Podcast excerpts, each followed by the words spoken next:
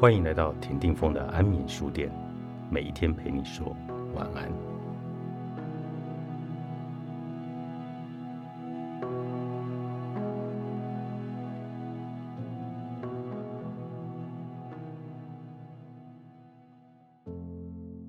你生命中曾感受过多少次美好的能量泉源？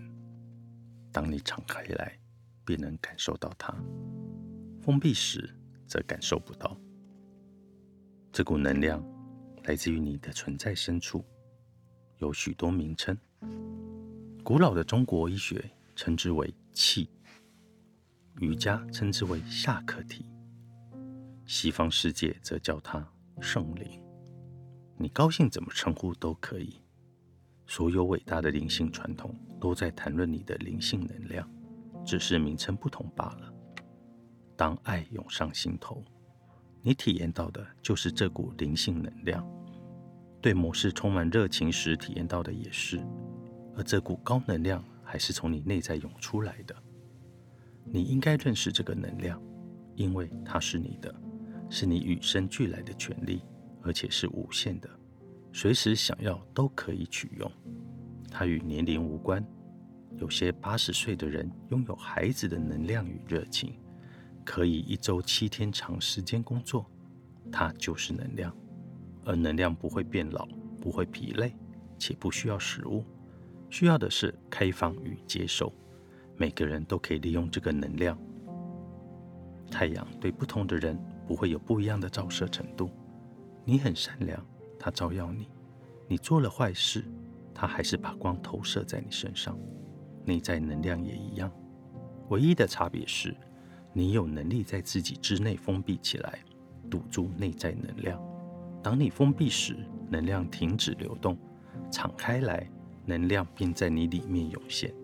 真正的灵性教导谈的是这个能量，以及如何敞开来接受它。你唯一必须知道的是，开放可使能量进入，封闭则将它挡住。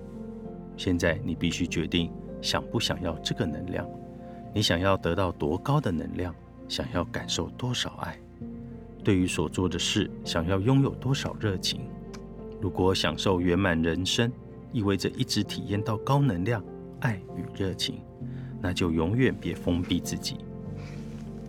想要保持开放，有个很简单的方法：只要永远别封闭，就可以保持开放。真的就是这么简单。你唯一要做的只是决定。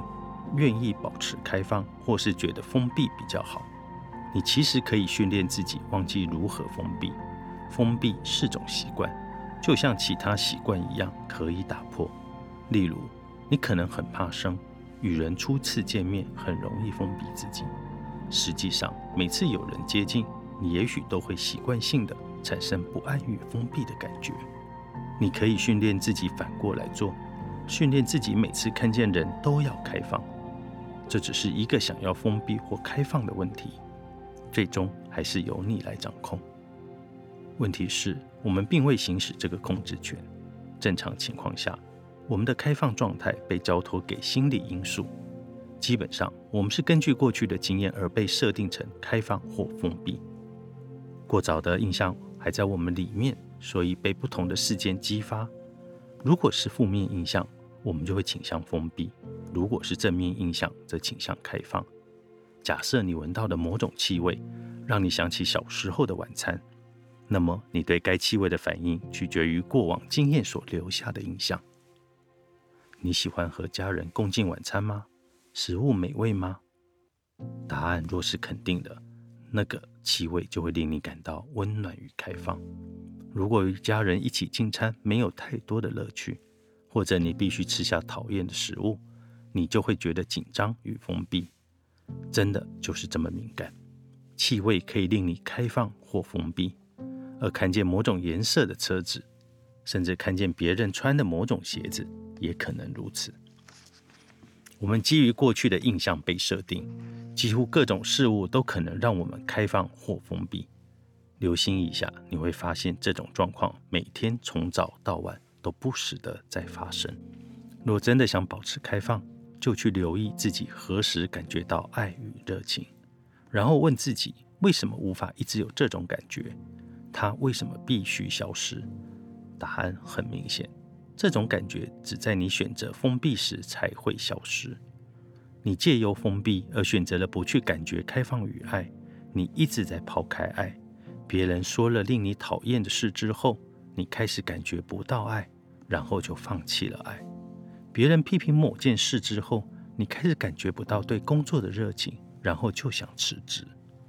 那是你的选择。你可以因为不喜欢所发生的事而封闭了自己，或者可以借由不封闭而持续这种感受到爱与热情。只要去定义你喜欢什么，讨厌什么，你就会知道怎么开放与封闭。实际上，你是在定义自己的限制。你允许头脑创造让你开放与封闭的触发器，放下那个勇敢的做个不同的人，享受生命中的一切。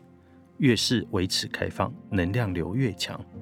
到了某个点，流入的能量会多到满意，你会感觉到像波浪般从你身上向外涌流，真的可以感受到它从你的手、你的心以及其他能量中心流出去。这些能量中心都打开来，大量的能量开始从你身上往外流，而且还会影响到其他人。人们可以感受到你的能量。你提供了他们这股能量流，如果你愿意更加敞开来，它永远不会停止。于是你就可以成为周遭所有人的光源。觉醒的你，麦克辛格著，方志出版。